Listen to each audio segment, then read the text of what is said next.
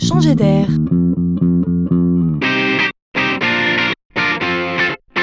C'est la chronique de Laurent Collen. Il est fascinant de voir à quel point les neurosciences nous éclairent.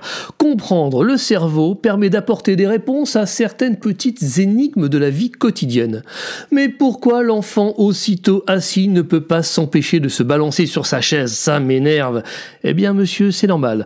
Non, non, il ne fait pas ça pour vous embêter, c'est juste pour stimuler son oreille interne. Ce n'est pas de sa faute, c'est son cerveau qui a besoin de parfaire son système d'équilibre.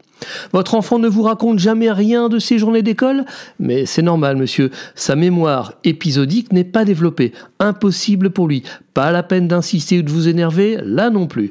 En fait, l'idée, c'est que, désormais, tout s'explique. Il y a une raison à tout, une raison scientifique.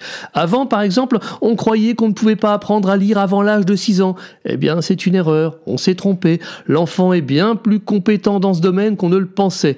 Il appréhende beaucoup de choses avant 6 ans, donc il en aurait la capacité physique. C'est formidable. Avant, on croyait, maintenant, on sait, cela change tout.